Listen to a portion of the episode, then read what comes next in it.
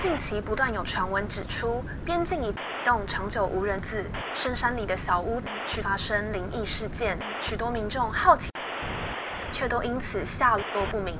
目前警方已介入调查。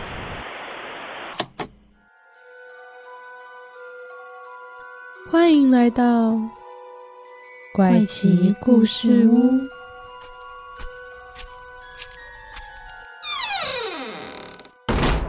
欢迎收听怪奇故事屋，我是 Bamboo，我是周一。今天我们要久违的来讲关于案件类的。对，今天呢要讲的案件发生地点是在日本。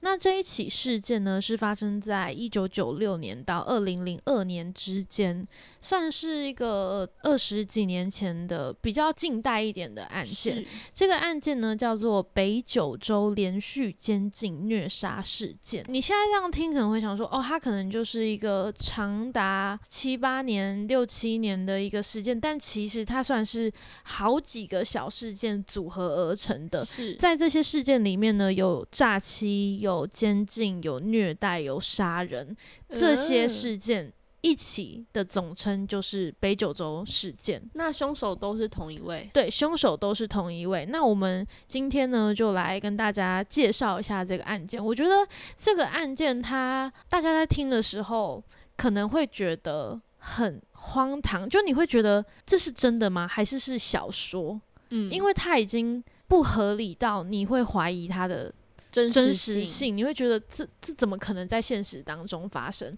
那我们后面也会跟大家讨论一下，就是因为是社会大众都会像大家一样有这样的想法，那学者是怎么解释的？以及我们看完这个事件之后，觉得这故事的主人翁就是这些被害者，他这样是合理的吗？我们会在后面一起做讨论。是。那提到这个北九州连续监禁杀人事件呢，它跟日本的世田谷一家杀人事件，还有赤城神社主妇失踪事件一起被归类在前几名的恐怖社会案件上。那刚刚前面的两个，如果有机会的话，我觉得我们之后也可以来做一下介绍，或许它可以成为一个系列。那这一起事件的犯人呢，叫做松永泰。那这个松永泰呢，他其实算是那种从小就乖乖。乖的好学生，家里呢，他是父亲在卖棉被的，还算是过着一个蛮富裕的生活。对，然后呢，从小也是备受他的奶奶还有他妈妈的。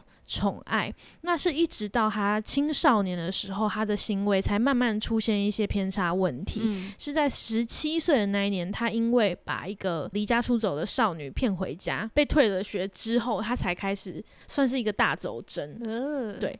那后面呢，我们要开始讲的就是这个有关于这一起事件跟这个松永泰一起犯案的共犯。这个共犯呢，叫做纯子。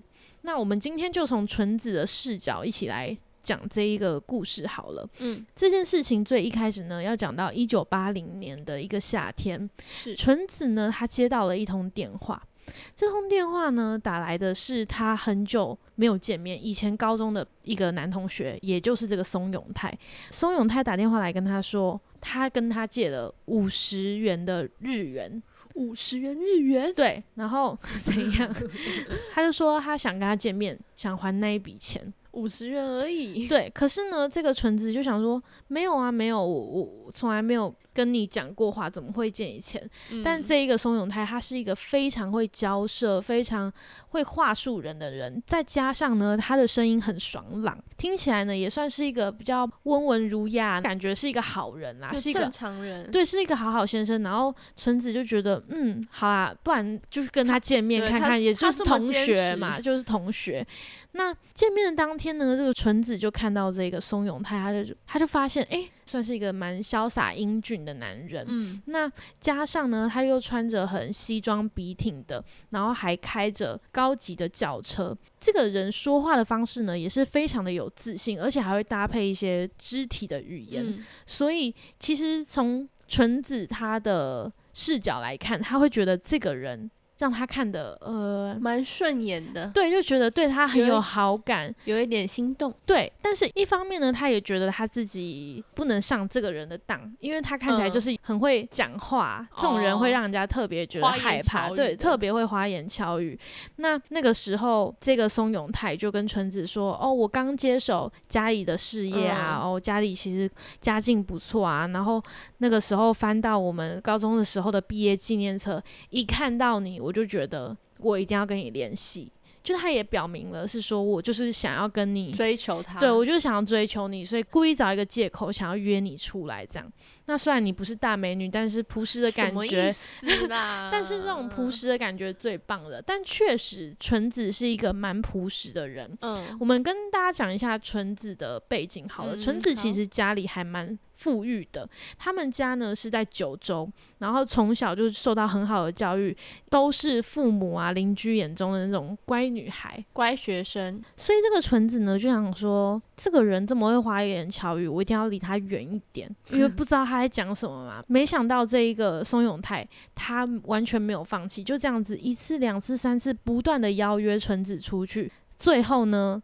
这个松永泰成功的把纯子带进了旅馆，然后他就放弃挣扎。总之呢，两个人就算是一个坠入爱河在一起的状态。是，没想到后来才发现，这个松永泰他早就已经结婚了。所以他就是婚外情，对，他是婚外情，他有点像是松永泰的地下情人。那这个时候呢，纯子都一直以为他是他唯一的那个地下情人，直到有一次呢，松永泰邀请了纯子去参加那个他的演唱会，嗯，然后呢，他才发现原来一起被邀请到这个演唱会的人都是松永泰的情人，就都是松永泰的女人呐、呐、但是在那个时候，他才发现原来松永泰有很多做地下情对，做的这些事情都是为了吸引女生的注意，然后想要骗一些算是骗色啦。那经过这一场演唱会之后呢，他们又交往了几个月。松永泰他渐渐的会出现一些算是家暴、拳打脚踢的行为，他会因为纯子犯了一点点小小的错，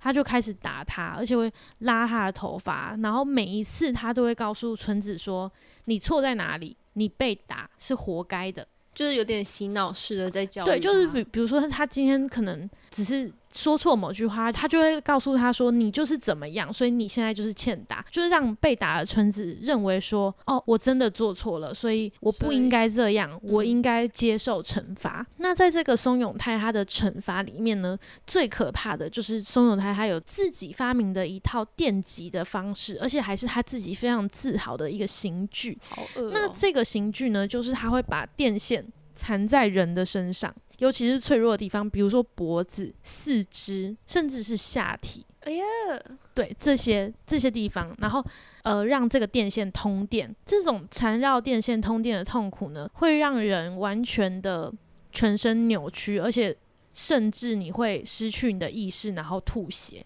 是会到这么严重的。那在这样子不断的被怂恿太洗脑还有虐待交错之下呢，这个纯子他已经到了一个，我觉得他已经到了一个崩溃，然后精神错乱的地步了。他已经不是原先的那个纯子了。就是他只会听就是孙永泰的指使做事的人对他有点像是孙永泰的一个人偶，傀儡，对哦傀儡。那也是因为这样子，让纯子后来他也慢慢的相信说，他被打就是活该，因为他觉得他自己就是一个麻烦，他嗯就是不要添麻烦。这边可以跟大家 bonus 讲一个，我觉得这起事件蛮需要被分享的一个点是，很多资料都有提到说，日本他们一般的民众会有的一个。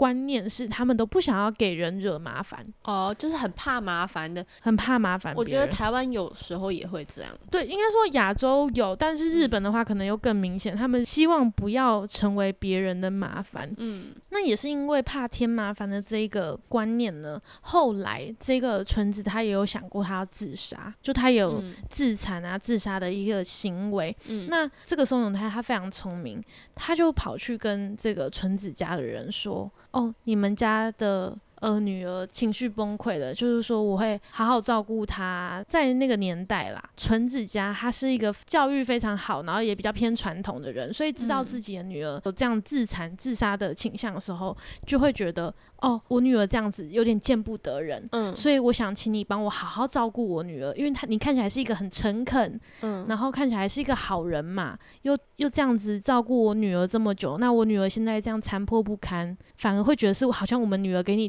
添麻烦了，嗯所以那麻烦你可以好好的照顾我们家纯子嘛，这样子。那后来呢，就这样子日复的一日，这个纯子呢就变成了这个纯子呢就变成了松永泰的仆人。大家应该会想到说，诶，这个松永泰他不是本来就有一个老婆吗？嗯，其实这个老婆呢，在一九九二那一年就已经带着他的儿子逃走走了，对，所以算是蛮幸运的他很。幸运，对，他在很前期的时候就已经先逃走了，所以后来就真的只有剩下松永泰跟纯子两个人一起生活，甚至呢，这个纯子还帮松永泰生了个小孩。你看，虽然他每天都接受他虐待哦，但他还嗯是为他就是生小孩啊，每天这样照顾他，煮饭给他吃，跟他一起生活。那总之后来呢，这个松永泰他就是因为欠债，所以就逃跑了。就他嗯们欠债，然后松永泰跟纯子有被通缉，所以他们嗯就逃亡到他们原本的家乡九州。但是就是被通缉之后，然后找个地方躲起来，所以他们没有办法光明正大在外面工作。所以呢，后来他们在九州就找到了一个叫做服部的人。这个服部呢，他是在做那种房东中介的。嗯那松永泰呢，他知道这个服部是一个蛮贪财的人，嗯然后他就骗这个服部说他是一个电脑奇才，反正就是一样是话术他，就把这个服部就骗得跟他就是感觉关系不错，然后后来呢，成功的把服部还有服部的女儿怂恿进来，就是进去他们家住。我是不知道他怎么怂恿的、啊，居然可以 让人家进到你家，就很欸很怪。所以呢，这个服部呢就带着他的女儿进到了这个松永泰的住处，就嗯跟他一起生活。那没想到呢，这个松永泰就开始灌这个服部酒，因为他知道这个服部他在工作的时候其实有骗客人钱，嗯。所以呢，他就以这样子的方式不停的灌酒啊，然后让他说出一些哦，我曾经有骗客人钱过，曾经有做过什么坏事啊，让他可以抓住这些把柄。嗯，除了这些把柄之外呢，他还有他的女儿也在他手上。人，质，对，算是一个人质，因为你已经把你女儿带来我家了嘛，算是把她囚禁起来，然后以他的女儿还有这些他拿到的把柄来威胁他。那除了这样子灌他酒之外呢，他也指使纯子电击，所以纯子现在已经不是一个受害者了，嗯他从被电击的人变成被加害者，对，变成加害者，被指示一起去电击腹部以及腹部的女儿。但是他是不是不听指示，就变成他自己要被电击，对他如果不听话的话，纯子他自己就要被惩罚，所以他只能去电击腹部。那这个服部呢，这段期间他接受过无数次的这样子的电击惩罚，而且呢是被关在浴室里面，每天呢都只能睡两个小时，甚至一天可能就只有吃一餐泡面。那在这一段期间呢，他还有被逼迫吃下他自己的屎尿，就是吃下他自己的排泄物。那在这个过程当中呢，他也被松永泰骗，我觉得已经不是骗了，就是也被逼迫签下很多杂七杂八的合约。所以就是松永泰一直从服部身上挖钱给自己这样子，对其实这个就是他原本的计划，他是、嗯。他们不是在逃亡吗？没有办法工作，对，所以他本来就是想说要找一个人，替死鬼，对，呃，不是不是替死鬼，就是找一个人来嗯掏空他的钱。哦，因为他现在没有办法去外面赚钱，那他就是好好的找一某个人，然后挖光他身上的钱就好了，把他囚禁过来，然后掏空他的财产。总之呢，就这样子一步步的，服部呢就把他自己的财产全部都交给了松永泰。但是厉害的是什么呢？就是执行虐待的都是这个纯子，而不是松永泰。松永泰呢，通常都只发号施令，他发号施令，对他出完一张嘴之后，他就在旁边袖手旁观去看他的电视了。啊，为什么？为什么他可以这样？因为他懂得利用人心，他懂得利用人性跟人心，然后在这样子长达了两年的虐待之后呢，这个服部最后呢完全丧失了求生意志，真的在浴室里死掉了。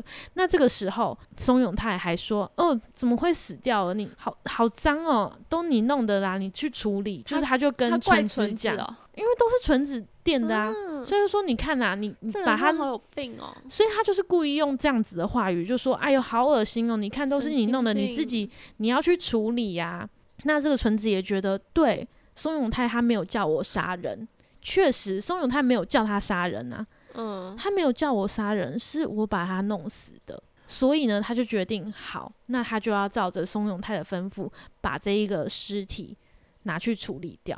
那这个时候呢，松永泰就一样指示他，告诉他怎么分解这个尸体啊，然后怎么毁尸灭迹，非常巨细靡遗的教学。所以分尸他他都没有做，他他都没有做出一张嘴，对他从头到尾呢，这个松永泰都不动手，只有嘴巴上说说。他还说了这么肮脏的事情，怎么能够叫我做呢？都是你来呃做。就是所以其实这个拿刀去分尸，然后去把尸体清干净、毁尸灭迹、弃尸的过程，全部都是纯子做的。那纯子在做的时候，其实他一点都没有觉得。可怕或或是愧疚，他只有觉得哦，我也好想要赶快把这个麻烦处理掉，因为他只是听命行事，对对，他他已经，我觉得他到那个时候他已经完全精神错乱了，因为他已经活在一个不断的被虐待跟威胁的环境之下，我觉得他也已经没有人性了，他只觉得我现在一定要赶赶快把这个东西处理掉，不然遭殃的会是我。那他尸体是处理去哪里啊？他丢到海里面，你是说他把它有是弄碎吗？对。他把哦这个血肉搅成碎末之后呢，花了一个月的时间把他们家清理干净，然后呢，再把这个尸体丢到海里面去，所以像是这个服务从来都没有存在过一样，干净的把它排除了。那因为这个服部他死掉了，所以他们的经济来源其实也算是又没了。又没了嘛。松永泰呢，他就每天越来越不爽，觉得说就是没有钱花的嘛。那你觉得他现在可以对谁下手？好像只剩纯子，对，因为最好下手的人就是他身边的人。嗯那纯子已经陪伴他这么多年了嘛，嗯，所以他就开始把坏主意出到了纯子身上。那此时此刻的纯子，他在打算什么呢？因为没有经济来源了嘛，所以纯子他决定要去做特种行业。所以呢，他就在晚上的时候开始就是做那些你说酒店女，对对之类的。然后呢，去那些酒家面试。那他去酒家面试的时候，是他多年来第一次感觉到自由，也是因为这样子，他发现了，诶，原来我其实不用这样子跟松永泰报备我的行程，我自己也可以在外面工作啊，我根本也用不着回去啊。话对然后他自己有这样子的一个小小的想法出来之后，没想到他就接到了一通电话。这通电话呢是他的妹妹还有他爸爸打来的。他嗯说：“你怎么走掉？你怎么自己跑去工作了？就是你怎么算是有点像逃走啦，就是自己跑去工作。你知道吗？松永泰他跳海自杀了。啊，所以顿时之间，这个村子觉得，果然我不应该离开他的，我应该好好在家的，我怎么会跑出来？我果然造成他的麻烦，我害死他了。然后他就连忙要赶快回去奔丧嘛，赶快回家。然后没想到呢，他回到家里之后才发现，松永泰根本就没有跳海自杀，而而是跟纯子他的家人、他的爸爸、妹妹、一起联手妈妈哦，全部呢都在他家。哈，这个时候出现更奇怪的状况，就是他的爸爸妈妈还有妹妹居然上前把纯子压倒在地上。一起帮助宋永泰抓他，对，为什么呢？原来是因为在这几天，因为纯子他不是去外面找工作吗？这个松永泰他早就已经看上了纯子的家人，他趁这几天呢，故意呢去用言语迷惑了他的家人。他怎么迷惑呢？那个时候，嗯，我先大概讲一下纯子家人的关系好了，嗯，就是关系人脉图，人脉图。纯子的爸爸、纯子的妈妈，她的妹妹，还有她妹妹的老公。嗯，然后她妹妹有两个小孩，一个小姐姐，然后一个弟弟，总共两对姐弟俩。然后这个松永泰呢，他把重心放到纯子的家人身上的时候，他就先告诉他们家人说，纯子杀了人，因为刚刚不是他的确杀了人。对夫妇不是死掉了吗？他就跟他们家人说，你们女儿很可怕，就是杀死这个中介，杀死这个房东了，所以又把麻烦推到我身上来，我现在也不知道该怎么办。你们女儿是一个杀人犯，那这个爸爸呢，为了要保全女儿儿吗？纯子，他就给松永泰一笔非常算是已经倾家荡产，给他一笔封口费，对，给他一笔封口费，就是让他不要对外公开这件事，对，不要对外公开说我女儿是一个杀人犯这样子。那加上呢，其实这个松永泰刚刚有讲到嘛，他又是一个比较诚恳，看起来人很好，然后我觉得他真的是口若悬河，就让人家觉得对，就让人家啊觉得说对他很愧疚。对不起，我女儿，对不起，我女儿拖累你了，类似这样子的可是他女。儿，他好歹也养他自己女儿十几年吧，没有，他前面他就已经觉得他女儿很堕落啦，哦你记得吗？前面就是会自杀，对，前面他就已经觉得他女儿已经是一个很堕落的孩子了，所以到后面他完全是已经被松永泰这样子，有点像是精英的诱骗了。形式，对对，已经被迷惑了。那除此之外呢，除了刚刚讲到这个就是有钱的爸爸拿出了封口费之外，他呢还引诱了纯子的妈妈跟妹妹跟他有了性行为，怎么可以？对，他强奸了他的妈妈还有妹妹。所以他妈妈跟妹妹不是自愿的，是被强奸的。对，是被强奸的，但是他们也因为也是一样家教很严明的关系，就觉得说不能讲，不能讲。就是乖乖的正统的一个一家人，对，总之呢就这样子，他们一家子呢全部都落入到了松永泰的魔掌。后来呢，甚至是松永泰直接住进了村子的家。是哦，他嗯直接住进，他直接住进了村子的家，那他就也给他们下了一个指令是，只要你们谁听话，就不用被电击，因为在这个时候，他们还是一样，就是有执行这个电击惩罚嘛，所以他把这六个家人囚禁的这一段期间，一样呢，都还是会算是操弄他们去做一些，我举个例子好了，嗯，那个时候第一个死掉的就是纯子的爸爸。那他是怎么杀死纯子的爸爸呢？其实就是叫纯子他自己把他爸爸电死。哈，对那是他自己爸爸哎，，对，但是纯子也不知道为什么他要听他的话。这个我们可以后面再讲。那他妈妈呢？因为看到了这一切，就是纯子他电死了他自己的爸爸，嗯，就是精神很崩溃，然后每天都在乱叫嘛。这个松永他就觉得这女人真的太吵了，你再这样吵下去，我们真的会被发现。所以呢，就命令这个纯子的妹妹，还有纯子妹妹的老公，一起把他妈妈绑起来用？电线绑呃起来，然后把他电死。所以他妈妈也也因为这样死掉了，对他妈妈也因为这样死掉了。然后他妹妹跟他妹夫还是帮凶，对，那他常常会在他们相处的这个时间呢，会跟他讲说：“哎、你妈看起来不对劲，哎，她是不是疯掉了？或者是说，哎、你们真的不要造成我的麻烦啦。”或是我觉得你妹感觉很奇怪，哎，你是说松永泰都会这样，跟他都会讲各种，就是嗯会讲各种，说：“哎、我觉得你妹真的很奇怪，你要不要看一下她到底是怎么了？哎、你妈妈感觉怪怪的，是不是疯掉了？或者说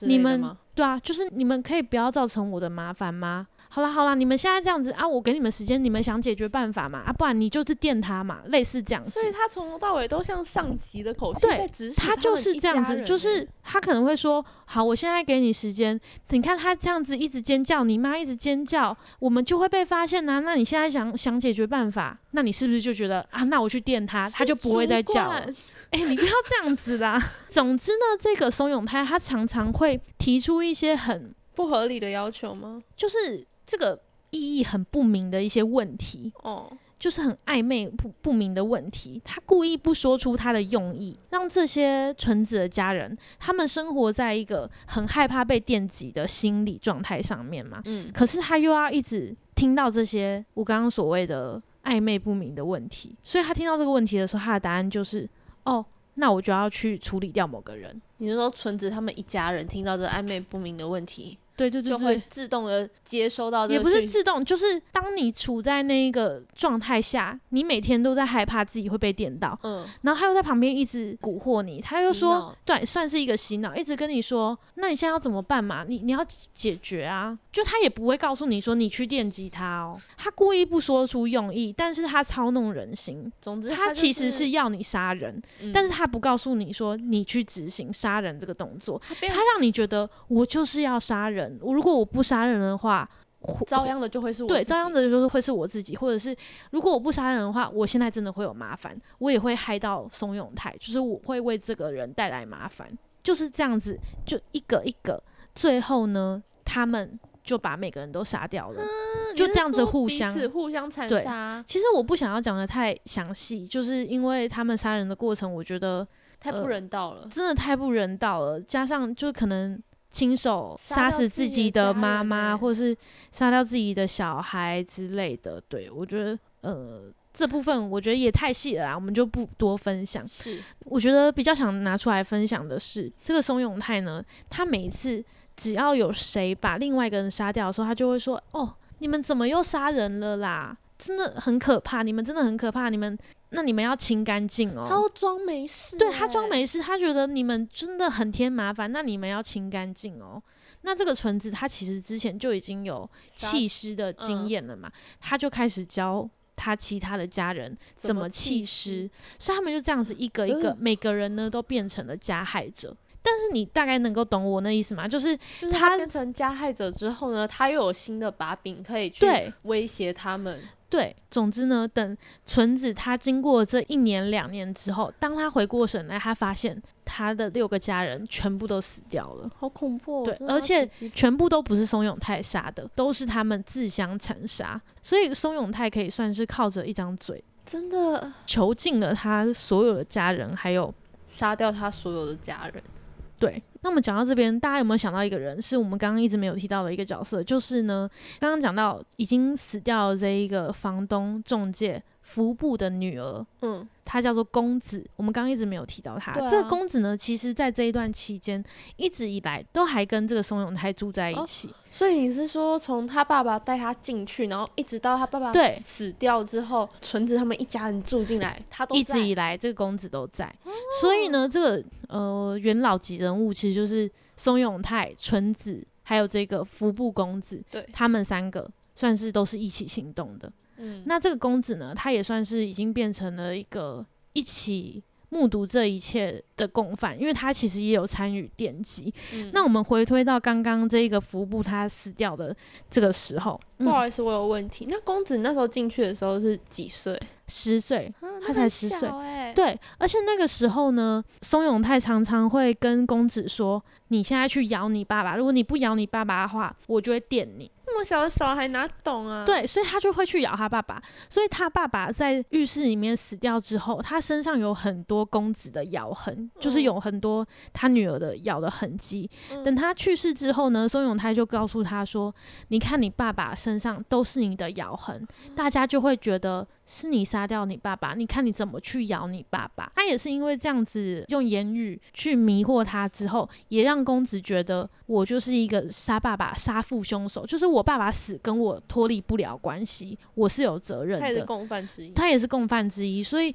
再加上他又害怕被电击惩罚，嗯所以就这样子日复一日的每天都待在他们家，他们家，没有办法逃走。那嗯终于到后来，就是我们刚刚讲完就是纯子家人的那一段故事之后呢，这个服部公子嗯开始被针对了，因为公子慢慢长大了嘛。嗯那松永泰也觉得我钱都没了，我还要养你，嗯越来越觉得你是一个麻烦了。确实，那公子就觉得完了完了，他知道成为麻烦的下场会是什么，他已经看过这么多了，所以他就换到他。对，所以他决定他要逃出这一个杀人的地狱。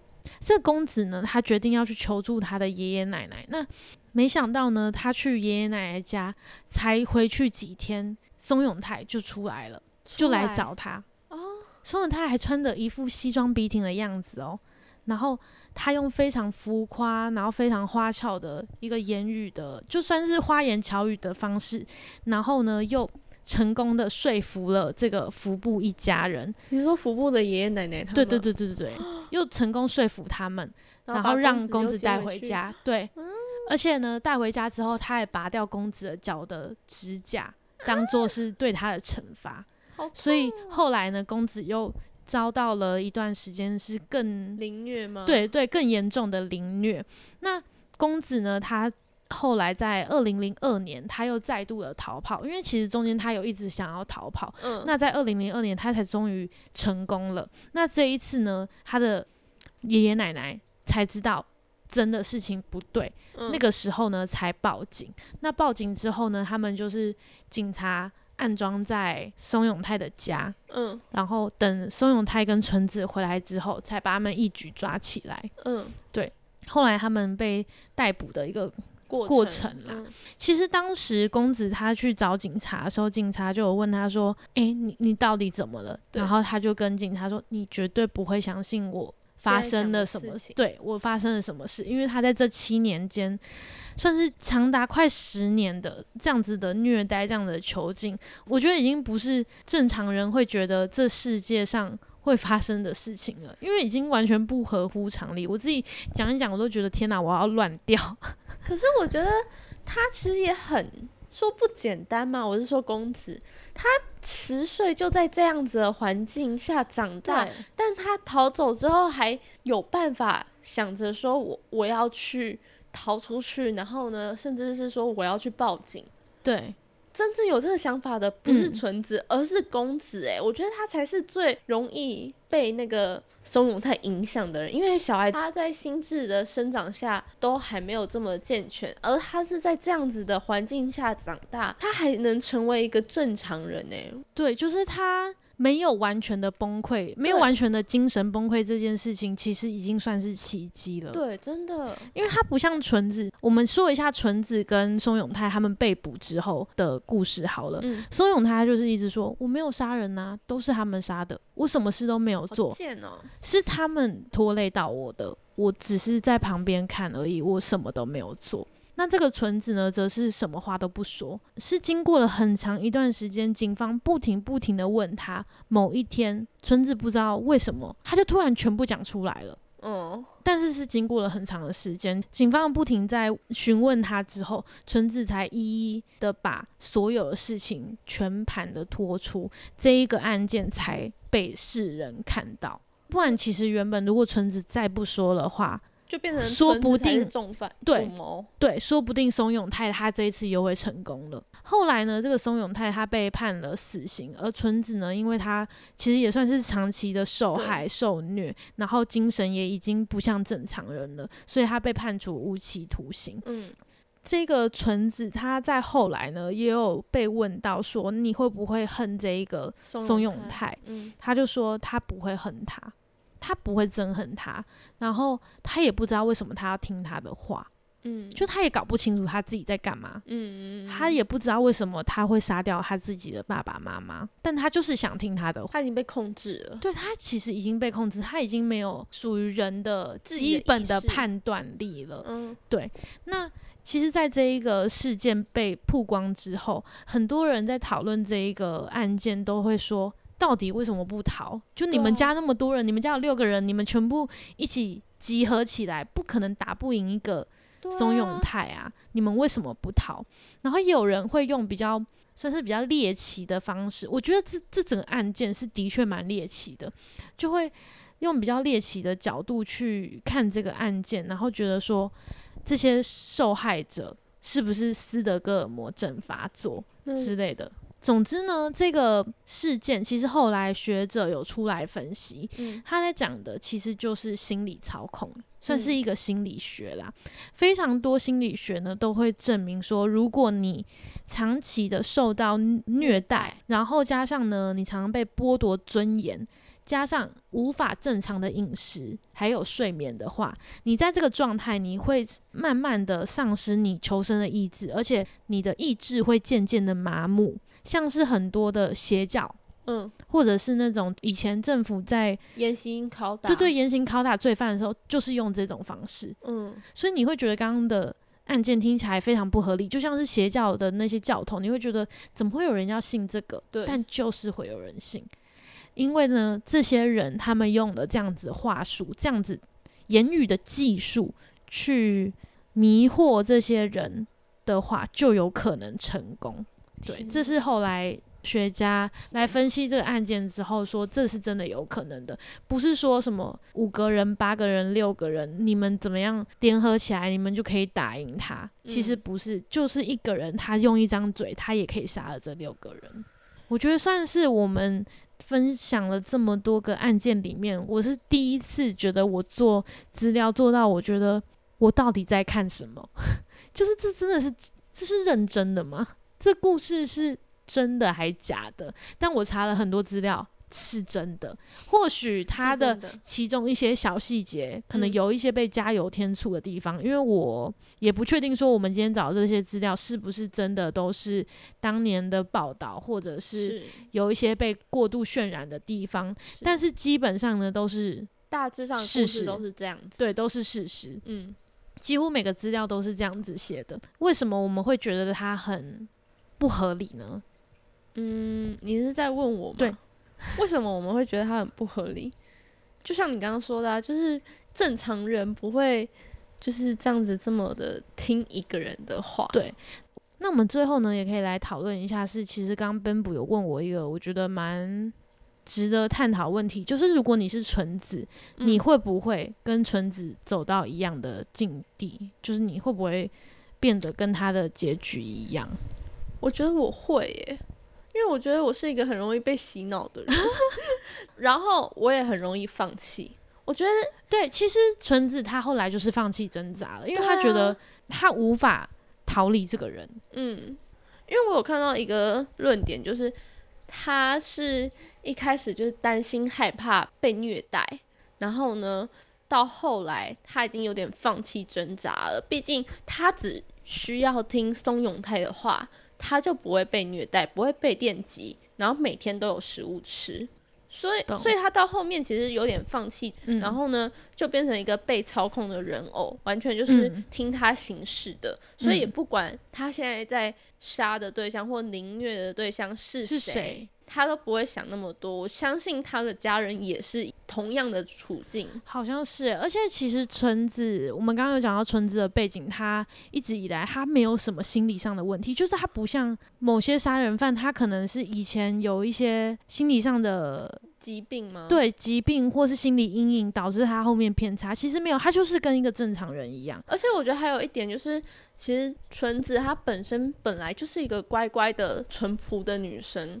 啊我自己觉得他可能也不太会进行反抗，所以我才觉得我可能，我好，我不觉得我真的特别乖，可是我觉得我不是一个会特别去反抗的人。就是那个或许当这样子的人，他遇到这些事情的时候，他会选择先不讲话。对，但你不讲话，久而久之，后来你又被虐待习惯了，对，习惯了之后，你又失去了自己的判断，就是你失去了基本的判断之后，你整个人都精神混乱了。再加上他的生活圈只有松永泰，他的生活圈没有办法来接触其他人嘞，，所以其实他最有救的时候是那个时候他去做特种行业，嗯他突然发现，哎、他其实他是可以逃出来的，但没想到他又接到了那一通，就就是是假装宋永泰死掉的的消息，他才觉得完了，他真的他他真的逃不过。他才觉得哈我不该逃过，所以他之后才更不敢逃，嗯，因为他经历过了那一次，他发现他逃不过的阴影。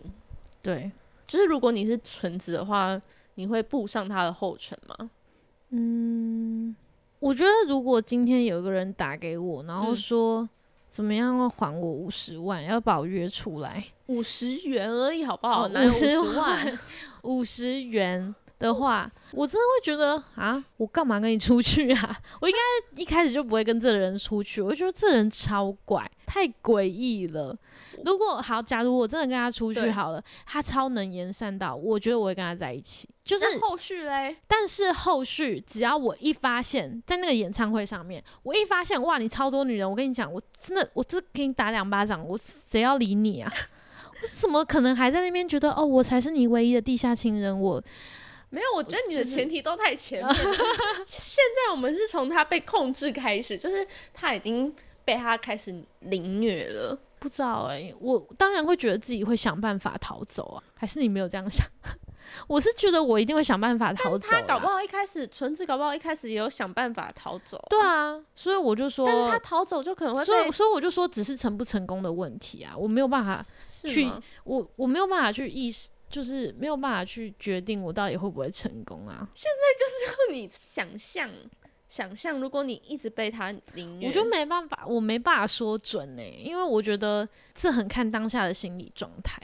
即使你再怎么，你即使你再怎么努力的逃，我都觉得不一定有有办法逃出去。即使我可能是一个很有主见、心理因素很坚强的人，我都没有办法说出我觉得我是一个可以逃得出去的人。我就是讲不出来。你现在一直逼我，我也讲不出来。但是我又不想讲说我是一个会直接放弃的人，所以我觉得这个真的很看就是状况。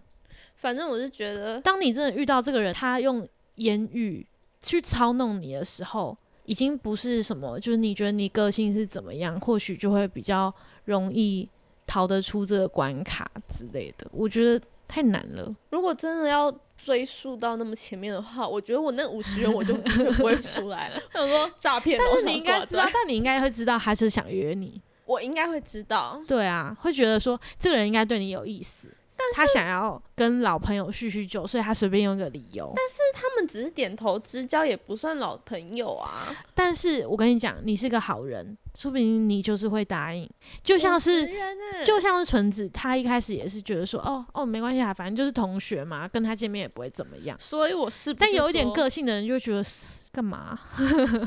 所以啊，我就说我有可能就是会步上。确实，我觉得如果果要以我们两个人的个性来这样比较的话，那你比较有可能 走向那个，走向那个结局，然后你可能是那个来救我的人，然后呢一我可起被能会是。公子。嗯，你不要一直想着你会成为那个英雄。我我没有这样讲，没有，我只是说我最后可能逃出来了。嗯，没有，我觉得你会成为来救我，然后可能一起被洗脑的人，OK，是吧？很不想，但好啦，你不要一直想着你会成为公子，可是我真的真的很佩服公子，就他怎么能够在这边，还是他他怎么能够在那里待了七年？还是他其实有中间有去上学啊要？是我就咬舌自尽哎、到哎、我觉得在那种环境下，你就每天见证那些一家人互相残杀，然后自己的爸爸被自己杀死，然后他也没有杀死他了，应该说他觉得被自，他觉得自己杀了他。他觉得自己杀了他爸爸，然后还看着这一家人就互相虐待彼此，杀、死他后来也有过他自己的生活，就他改名对改名之后，他还是过正常的生活。那他真的很我觉得这算是在这一起事件里面小小的一个据点啦。安慰啦。嗯，好那今天的节目呢，就到这边告一段落。如果喜欢我们的节目的话，别忘记帮我们按下五星好评。或是在 IG 搜寻“怪奇故事屋”，追踪我们，给我们更多的回馈留言，也可以帮我们按赞。那我们就下周见啦！我是 Bamboo，我是 Zoe，下次见。拜拜。